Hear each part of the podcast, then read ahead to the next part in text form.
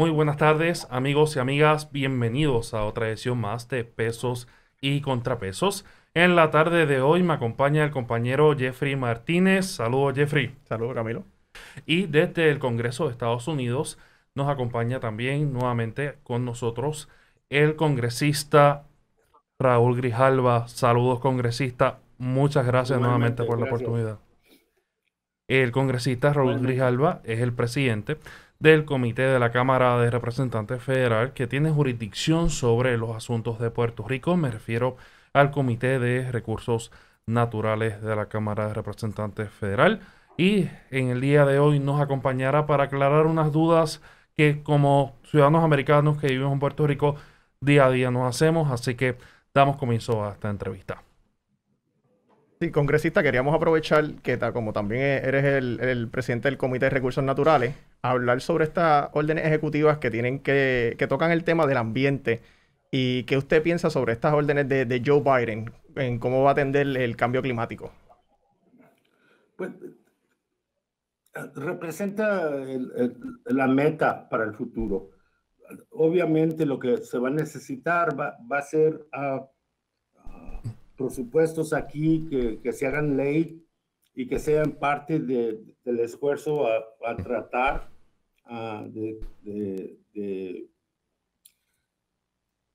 de algún modo, en, un, en, un, en, un, en un, modo integral, tratar con la cuestión de, del, eh, del, cambio climático y que sigue ocurriendo y que sigue siendo una, una amenaza mundial y específicamente una, una amenaza para, para Puerto Rico y, y, y, el, y, el, resto de los Estados Unidos. Entonces, para mí, lo que está haciendo Biden a este punto es esencialmente reversando lo que, lo que hizo Trump, pero también uh, dándole más, uh, más atención y más prioridad al asunto del, del, cambio climático. Y, y para mí es, es algo importante. Uh, nosotros, parte del presupuesto, propósitos nuestro, va a ser un plan para tratar específicamente con el, el, el cambio climático Ah, tocante a Puerto Rico, en la isla. Y eso ya, ya el, equipo, Margarita y los demás, han tenido la oportunidad de hablar con, con bastantes personas en, en, Puerto Rico tocante aspectos de ese, de ese presupuesto y uh, pronto va a ser parte de, uh, de una agenda que, que queremos uh, promover, que de nuevo, que, que tratamos con estas cuestiones, pero dejar atrás a Puerto Rico y los otros territorios. No queremos que eso ocurra y por eso vamos a, iniciar ese presupuesto. Muy bien, congresista. Y de la misma línea, ¿no? Hablando sobre Puerto Rico, nos gustaría, ¿verdad?, hablar un poco ahora sobre eh, la ley promesa. Recientemente, en el mes de mayo pasado, usted presentó el proyecto HR 6975 que buscaba realizar varias enmiendas a la ley promesa, entre ellas eh, asignar. Eh, fondos federales a la Junta de Supervisión Fiscal, también sobre todo ordenar la auditoría de la deuda a partir de una comisión independiente e interdisciplinaria y lo más importante, eh, una enmienda en el que delimitaba los servicios esenciales y específicamente a la Universidad de Puerto Rico como eh, un servicio esencial, asignándole a sí mismo un, ¿verdad? un presupuesto anual de 800 millones de dólares. Sobre esa misma ¿verdad?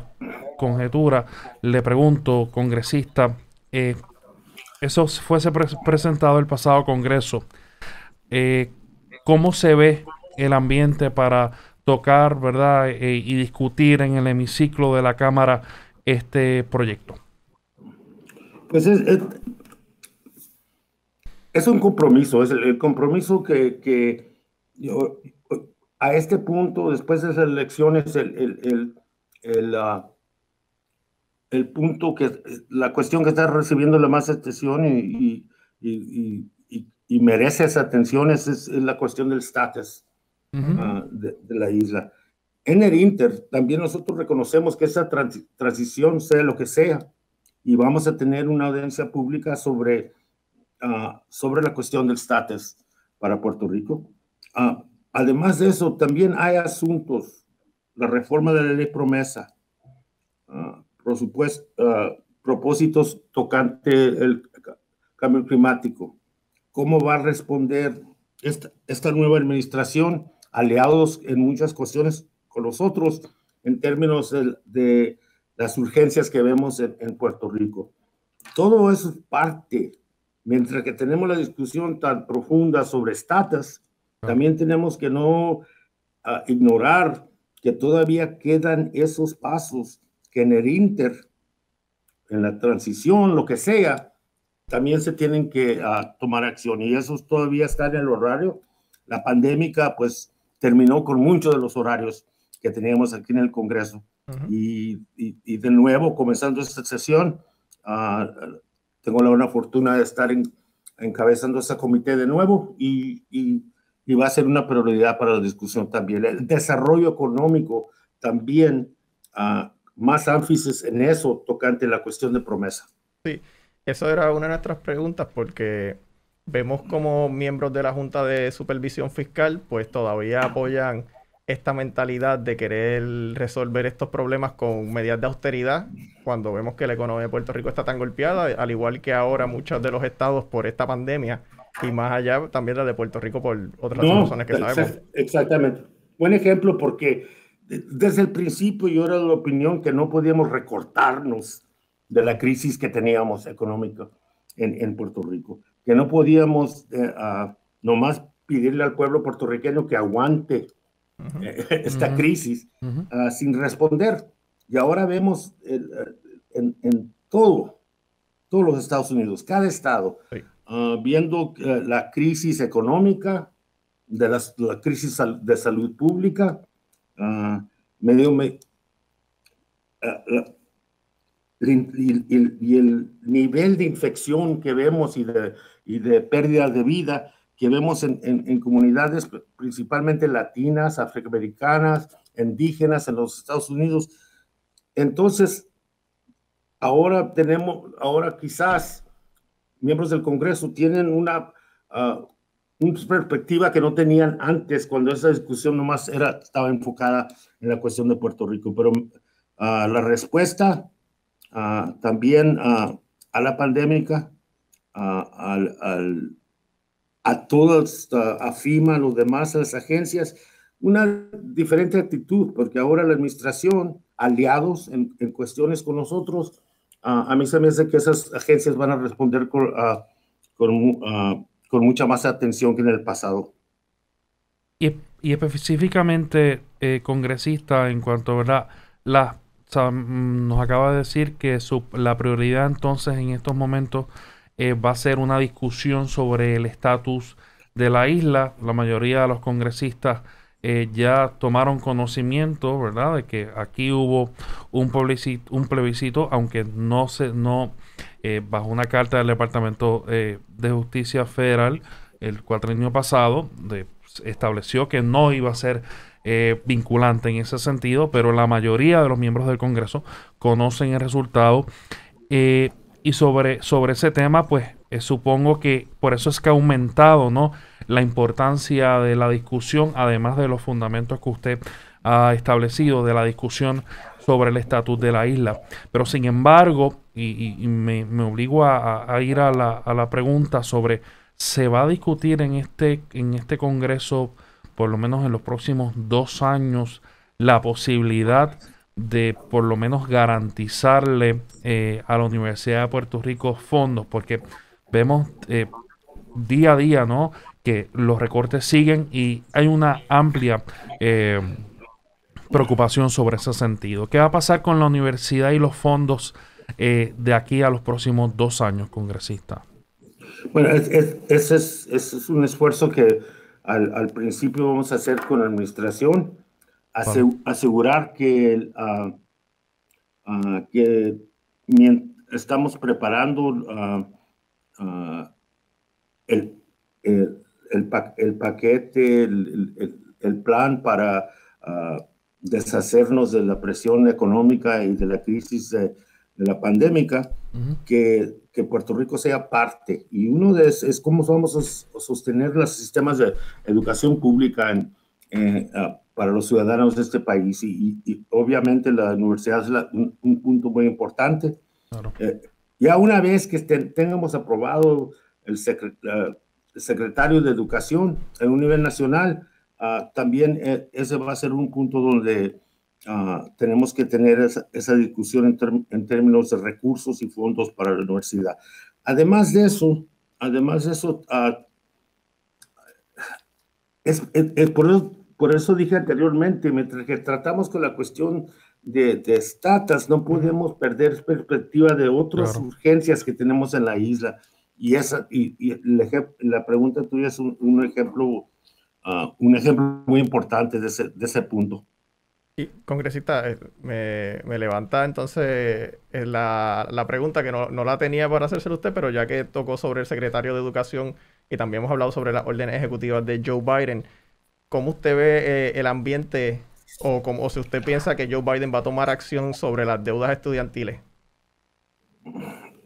Ese es el plan de, uh, es parte del plan de, de, uh, de responder a la, a la, crisis y uh, quitarle esa presión económica a lo mínimo seis, siete meses donde no hay ninguna ninguna, ninguna multa, ninguna dificultad para estos estudiantes mientras que ellos no, no puedan pagar y luego renegociar esa deuda para, ah, para, ah, para poder proteger a ellos y protegerlos uh, el acceso a esos préstamos en el futuro también.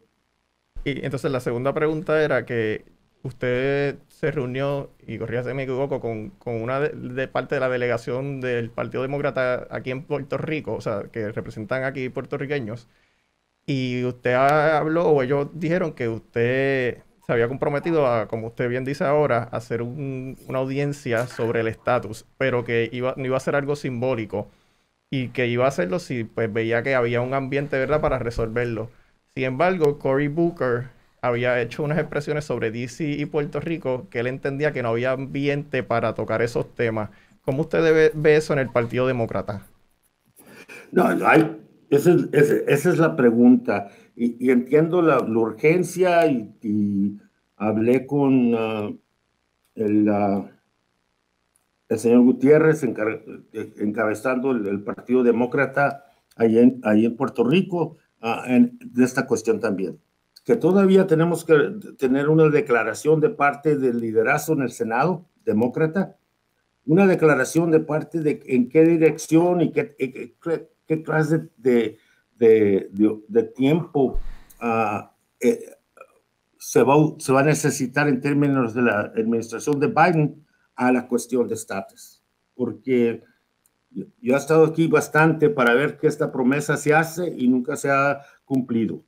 Ah, y, y, por eso tengo, queremos tener el horario y no solamente presentar los resultados de la elección y, y, y el punto de vista sobre statehood, pero también representar otros intereses comunitarios que quieren hablar de autodeterminación, cómo se puede cambiar la relación entre la, el gobierno federal y Puerto Rico, aumentar la determinación, uh, esa va a ser parte de, de, la herencia ah, de, la Junta Pública que vamos a tener a ese punto. Entonces, la, la, opción que brindó Nidia Velázquez y Alexandro Casio también va a estar como opción en esa audiencia. Se va a hablar de eso. Es, es uno de los presupuestos que ya está sometido al Congreso y, y, y, merece uh, la atención y, el debate y la discusión necesaria. Okay. Una de las, verdad, muy bien usted ha reseñado, una de las promesas también, y sobre todo de, muchos presidentes, pero específicamente de Joe Biden y Kamala Harris, ha sido eh, que proponen, ¿verdad? Proponer la estadidad para Puerto Rico. Ciertamente eh, es una discusión, como usted muy bien dice, que va a estar abierta a todos los sectores en el Congreso. Pero mi pregunta va a los efectos de esa discusión. ¿Se va a hacer a corto, mediano o a final de la administración Biden?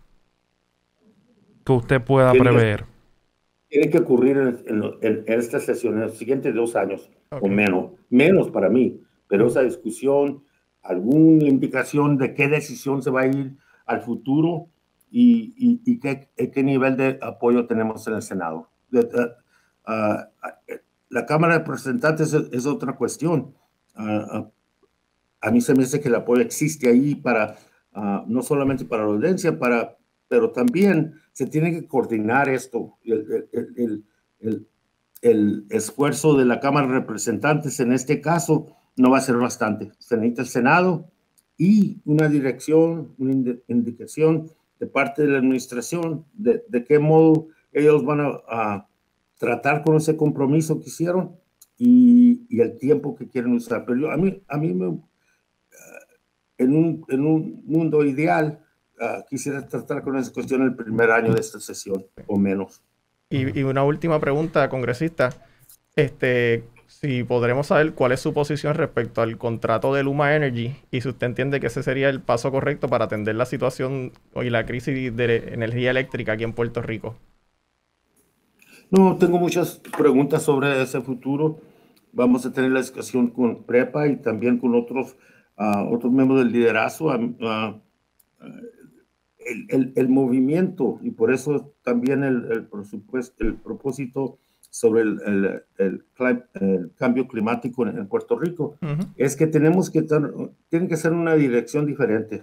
Tiene que ser los consumidores en, en, Puerto Rico tengan beneficio de esto en términos del costo de energía para ellos. Tiene que ser un beneficio que le da limpieza al desarrollo de energía en Puerto Rico. Y a mí se me hace que esa, eh, esa, esa decisión uh, merece más, más atención y tenemos que, cualquier plan que se hace el futuro, indicar que este va a ser el, la meta para llegar a, a unos logros a, tocante la eh, energía alternativa, limpia y, y, y, y, más, y más protección para la salud pública en, en, la isla. Todavía no estamos en ese punto y nomás repetir las mismas decisiones del pasado o, o usar las mismas técnicas, tragedias que usamos en el pasado, no va a resolver la necesidad de tener uh, una energía en, la isla que sea independiente y, de beneficio al consumidor. Congresista Raúl Grijalva, una vez más le agradecemos el tiempo. A ustedes, Sabemos que lo tiene muy comprometido y esperamos volver a, verle y a entrevistarle y esperamos que sea en su oficina en Washington cuando se esté discutiendo eh, las vistas públicas sobre estatus. Esperamos, así que muchas gracias por la oportunidad. Gracias a ustedes. Amigos, esto ha sido eh, una entrevista con el congresista Raúl Grijalva desde el Congreso de Estados Unidos. Será hasta la próxima ocasión.